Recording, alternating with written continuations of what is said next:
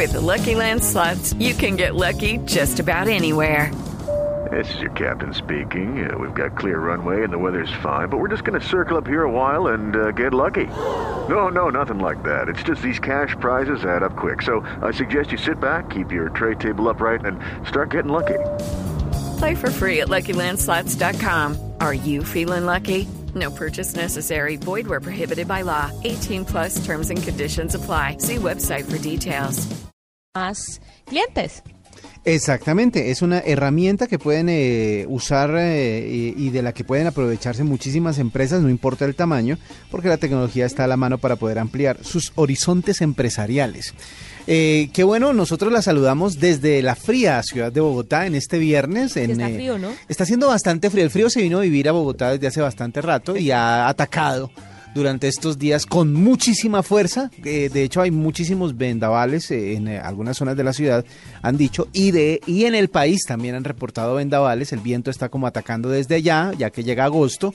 Así que pues con un poquito de frío y con algo de envidia la saludamos en la noche de este viernes en la nube. Mire, además de esto que le estaba contando, le cuento que tuvimos un expositor que nos hablaba, es una especie de consultor. Y nos habla sobre la importancia de diferenciar entre tecnología e innovación. Que cuando uno habla de tecnología, la une inevitablemente la innovación y son dos cosas diferentes. Y muestra o nos explica cómo la tecnología es una herramienta para llegar a la innovación, para que la gente pueda entender un poquito más sobre el tema. Entonces, ¿le parece si lo escuchamos? Sí, señora, me parece muy bien. A esta hora estamos con Fabio Novoa, que es uno de los eh, invitados, invitados no, uno de los exponentes aquí en el Claro Tech Summit. Y hablaba mucho usted, Fabio, le quiero aclarar primero que La Nube es un programa cercano a la gente, es de tecnología, pero para la gente.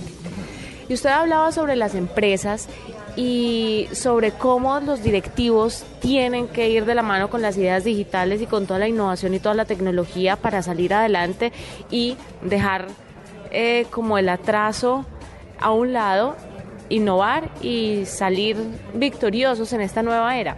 Pero yo le quiero preguntar sobre la edad. Muchas personas de estas que manejan estas empresas no están tan familiarizados con la tecnología. No hay muchos jóvenes que con esas ideas revolucionarias y tecnológicas en los grandes puestos. Entonces ahí, ¿cómo hacer para cambiarle el chip a la gente? Para que de verdad estas personas de cierta edad que no están tan cercanas a la tecnología sean vanguardistas y de verdad quieran utilizar estas nuevas herramientas para sacar a su empresa adelante. Bueno, muy bien.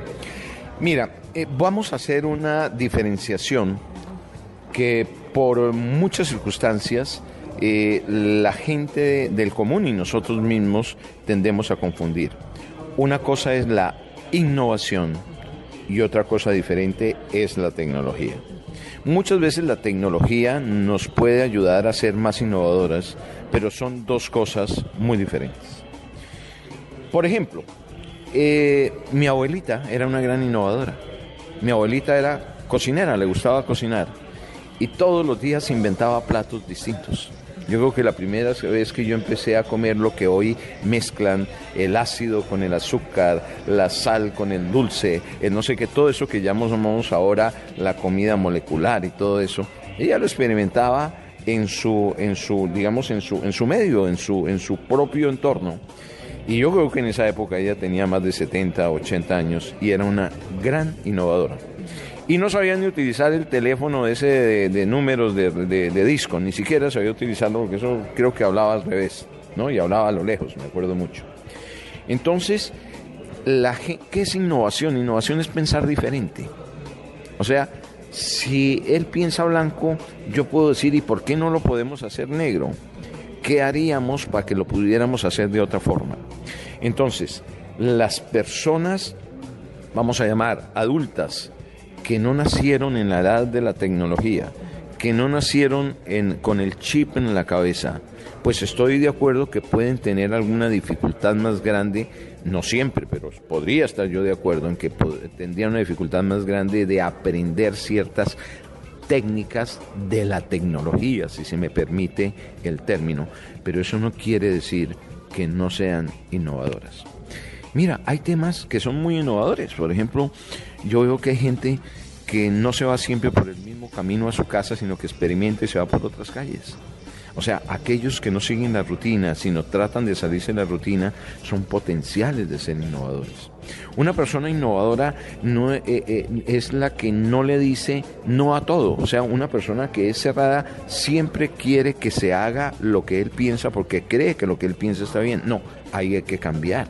Tenemos que pensar que la gente de abajo tiene unas ideas mucho o no interesantes también como las nuestras y tenemos que hacer un mente abierta, un open mind para poder ser más innovadores. O sea, el tema de tecnología e innovación no se debe confundir y todos podemos aprender con ciertos detalles a ser innovadores, a creer que hay otras ideas diferentes a las nuestras que también pueden tener la posibilidad de tener éxito. Y le quería preguntar sobre los millennials, porque he escuchado mucho durante este tiempo que hemos estado aquí en el Claro Tech Summit sobre mm, las empresas que deben enfocarse a los millennials y no nos estamos olvidando de los que no son millennials, porque en un futuro, pues los millennials obviamente van a crecer y van a ser otro tipo de consumidores y los que vienen atrás entonces, ¿quiénes van a ser? ¿Deberíamos transformarnos con estas nuevas generaciones o seguimos un estándar y que ellos se transformen a los requerimientos de las empresas? Bueno, esto los millennials es un asunto eh, muy de moda, ¿no? Muy de moda, muy de moda. Mira, yo eh, hago mucha consultoría empresarial y gran parte de la consultoría empresarial que estoy haciendo ahora en temas de servicio al cliente y en temas de innovación tiene que ver con los millennials el pensamiento del directivo es el siguiente. Hoy tenemos compañías que hemos armado, que hemos estructurado para prestarle servicio a la gente común y corriente.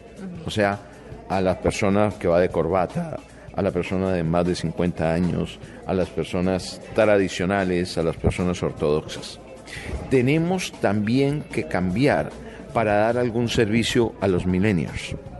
Entonces el tema no es que estemos olvidando a la otra gente, como llamamos, sino que estamos tratando de modificar la forma de hacer de las empresas para incluir la forma de pensar de los millennials. O sea, yo no creo que nos estemos olvidando, sino que las empresas lo que estamos es, eh, no estamos olvidando a los tradicionales y ortodoxos, sino las empresas están tratando de cambiar para incluir también a los millennials, sin olvidar al cliente tradicional.